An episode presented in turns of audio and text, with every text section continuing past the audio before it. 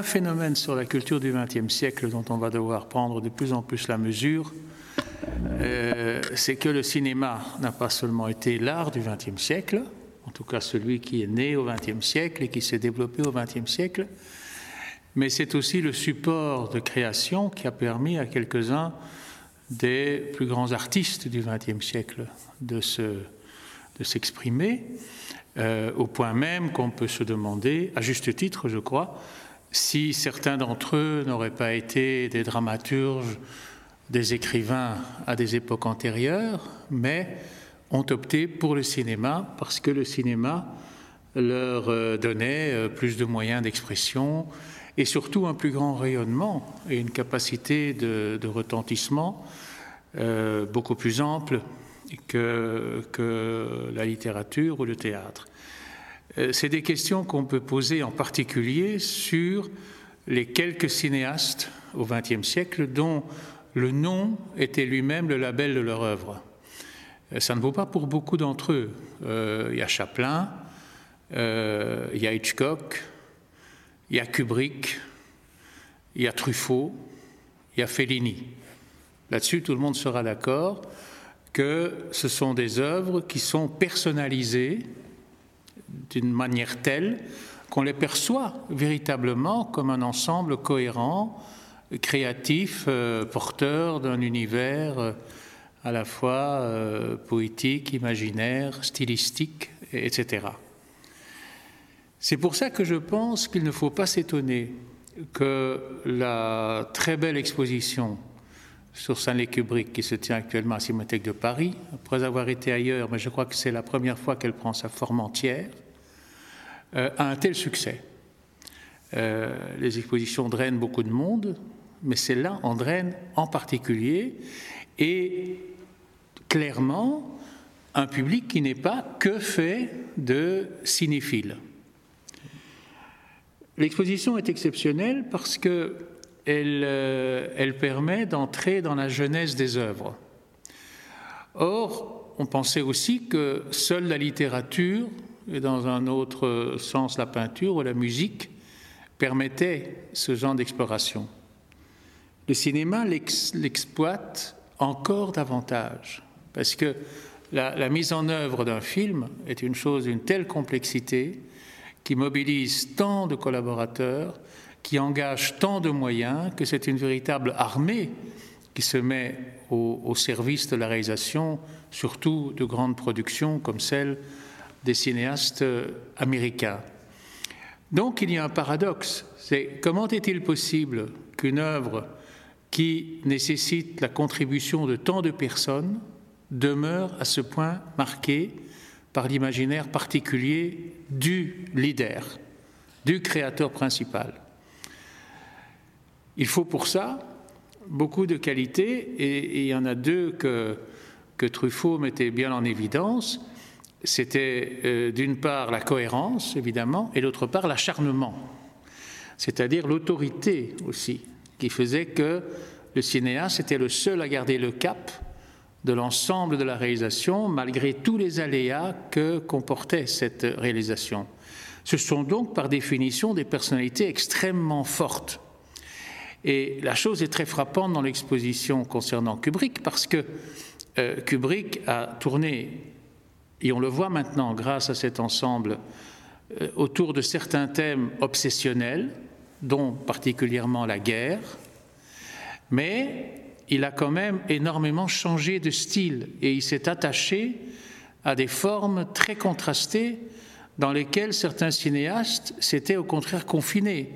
Euh, si on parle du film noir de ses débuts, si on prend le film euh, d'anticipation euh, genre 2001, le film d'horreur, le film, le film grotesque comme Docteur Folamour, euh, le film euh, érotico-sentimental dans lequel on peut mettre à la fois Lolita et Eyes Wide Shut, ce sont des, des, genres dans lesquels des cinéastes que nous respectons beaucoup se sont parfois cloîtrés.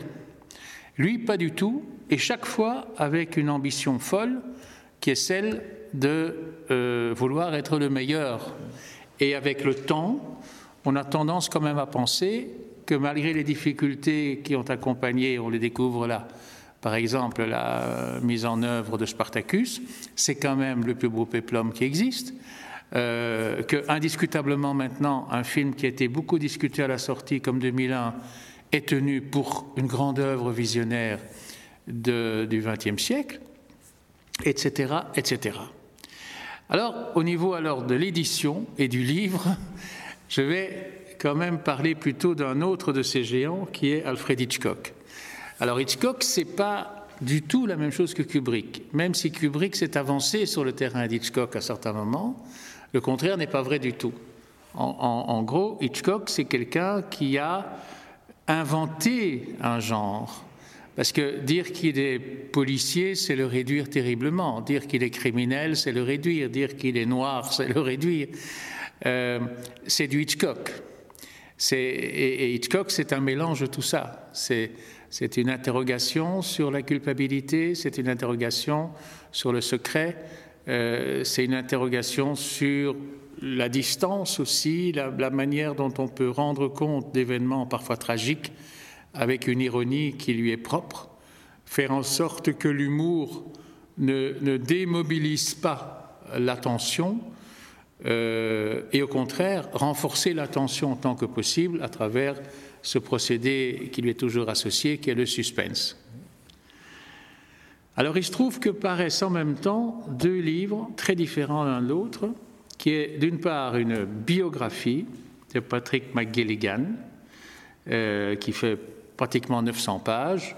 Je ne suis pas arrivé au bout de la lecture encore. Euh, ce qui est passionnant là-dedans, c'est que dans le cas d'Hitchcock, nous savons en gros ce qu'on va nous dire, parce que c'est un des rares cinéastes où on a une mémoire de la filmographie plus ou moins largement répandue.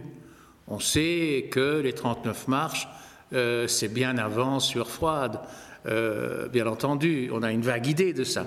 On sait qu'il y a une époque anglaise, une époque américaine, etc., euh, etc. Donc, on, sait d'avance comment va se dérouler le récit, comme dans toute biographie, mais ici, c'est encore plus fort parce qu'on a une idée du parcours de l'homme et on a une idée du parcours de l'artiste. Patrick McGilligan, qu'est-ce qu'il fait? Il fait un travail, mais véritablement de spéléologue, sur euh, la carrière professionnelle de Hitchcock. Or, Hitchcock n'a pas eu d'autre vie que professionnelle. Ça, c'est une chose qui ressort très fort du livre. Euh, il, a, il, a, une enfance euh, assez, assez pittoresque, enfin, dans, dans, le East End londonien, où il est fils de commerçants plus ou moins prospères, mais très tôt, il naît avec le cinéma.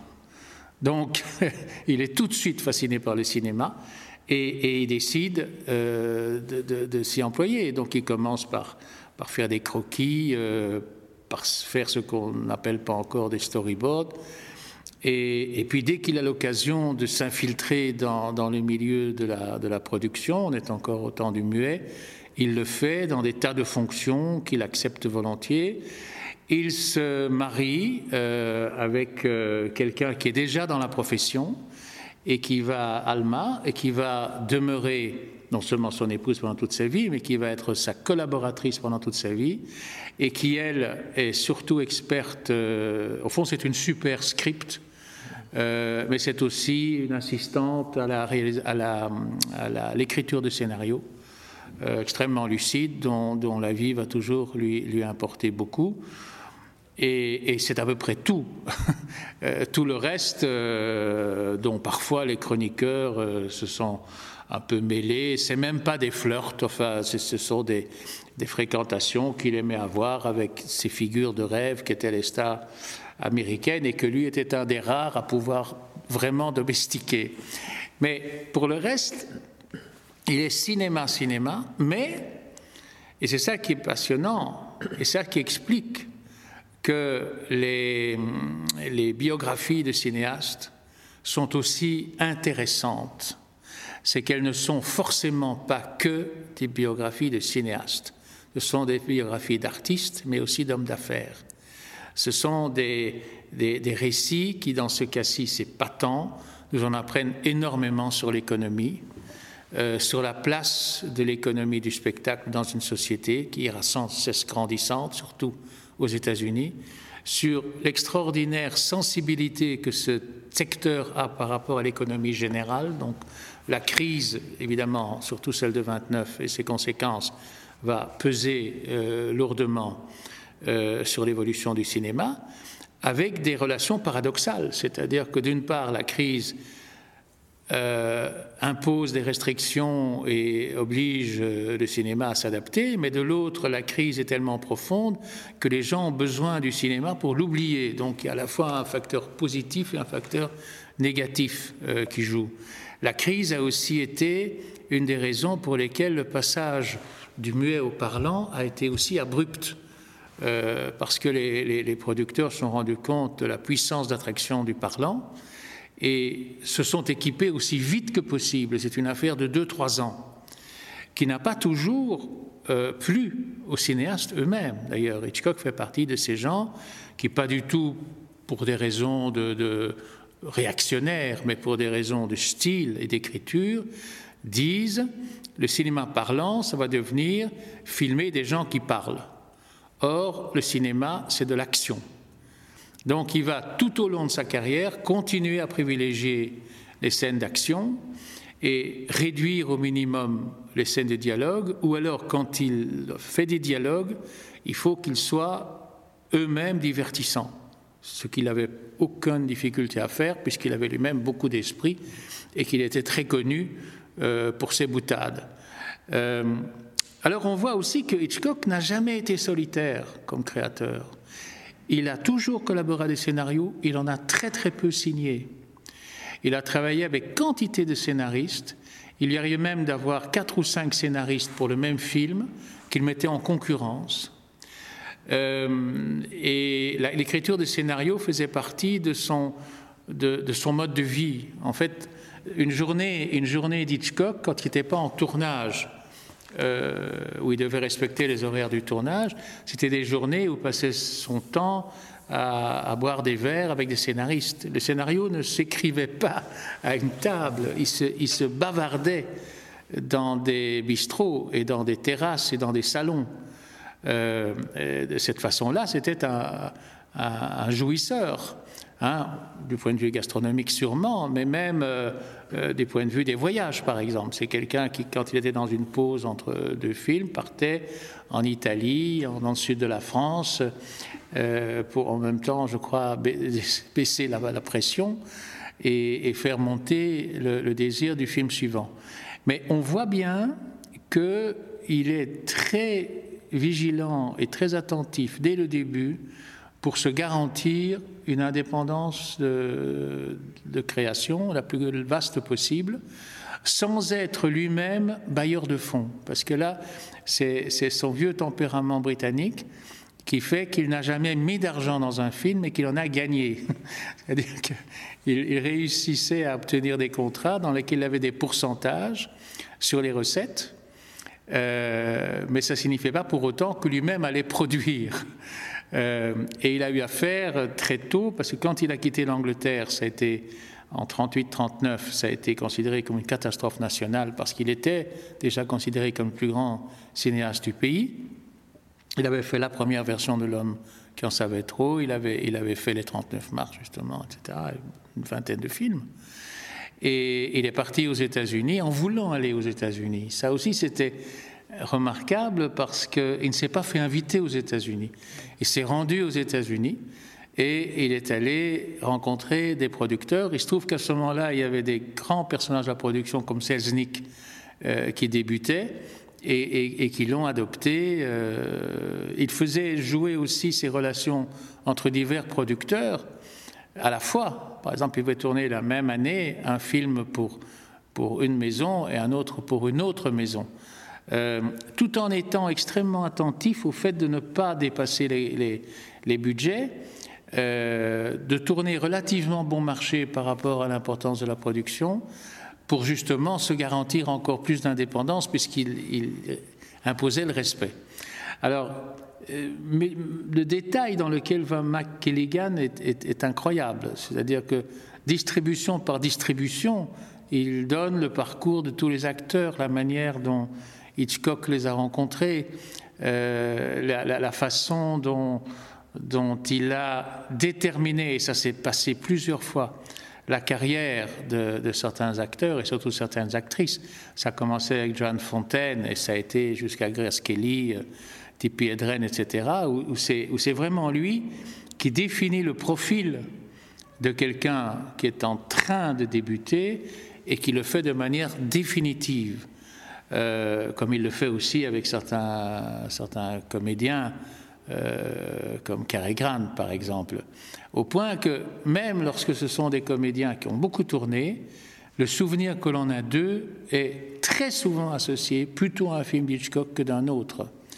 Parce que lui, il, avait, ce, il avait, donc la, la certitude qu'un film devait être un univers en soi, qu'il ne pouvait respecter que ses propres lois.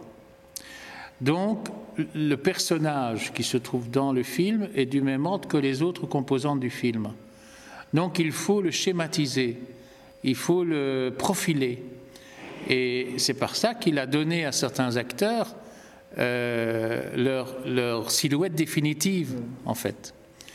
Euh, il y aurait mille choses à dire de, de, ce bouquin, mais euh, il vaut vraiment la peine parce qu'on apprend des tas de choses à la fois et pas seulement sur le cinéma. Ça paru chez Actes Sud, en coproduction avec l'Institut Lumière de Lyon, parce que Bernard, Bertrand Tavernier est évidemment, une fois de plus, derrière la chose. Alors, dans le même moment, il y a euh, d'un philosophe belge, Laurent Van Einde, un essai au PUF qui s'appelle Vertige de l'image, esthétique réflexive d'Alfred Hitchcock. C'est un livre très austère, difficile, mais très, très, très, très intéressant, euh, dont je pense qu'il risque de faire son chemin dans la bibliographie euh, hitchcockienne parce que il, tente de, lire philosophiquement les, films, pas du tout au niveau des, grandes idées, mais au niveau des principes et de l'organisation,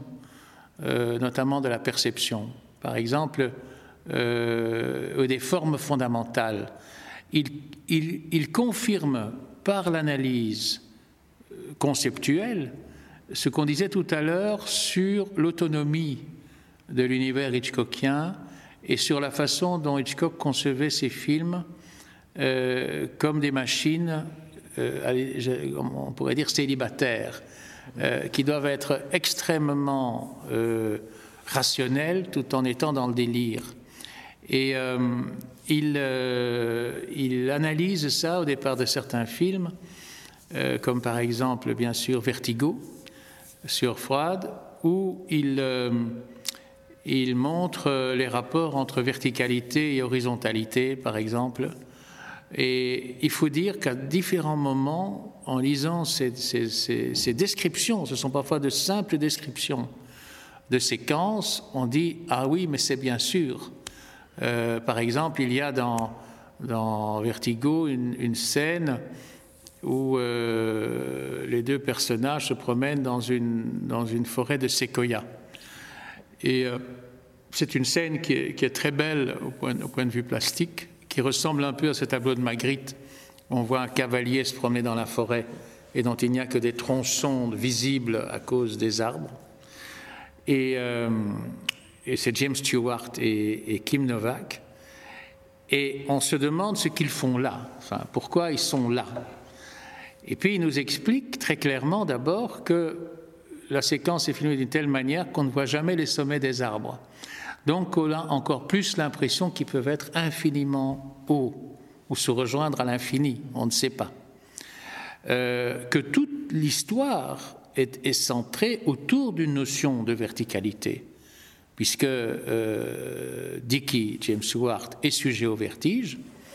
Donc euh, c'est la verticalité de l'abîme qui, qui l'angoisse qu'on va assister à plusieurs scènes de, chute euh, du sommet euh, donc, euh, de, la petite église néo-espagnole où se passent les moments les plus dramatiques du film, que, c'est là qu'il y a ce fameux escalier que James Ward essaye de, monter tout en étant tout le temps affolé par ce qu'il voit lorsqu'il baisse la tête vers, l'abîme.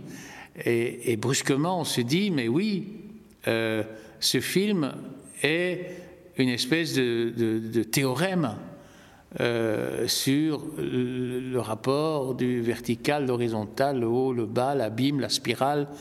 Et quand on sort de la lecture d'un chapitre de Van Eyde, c'est plus un film qu'on voit, c'est des formes géométriques mais ce sont les formes géométriques qui ressortent, par exemple, d'un tableau cubiste. Et, là, on saisit pourquoi ce film nous a tant frappé. Il n'a pas seulement frappé parce que dans le temps, Hitchcock est arrivé à soutenir l'intérêt sans arrêt par sa technique du retardement, donc euh, du suspense, mais aussi du point de vue de l'espace par un espace qui est complètement retravaillé. Euh, il, donne par exemple l'importance du, fameux pont euh, de, San Francisco dans, le film. Le pont, c'est quoi? C'est quelque chose qui est dans l'élévation et qui en même temps est horizontal et suspendu. Dans suspendu, il y a suspense. donc, c'est vraiment un livre très brillant et sans être euh, exubérant, très très bien écrit, très bien pensé par quelqu'un qui est professeur à la faculté de philo, doyen de faculté de, philo et lettres à Saint-Louis à Bruxelles, aux éditions PUF.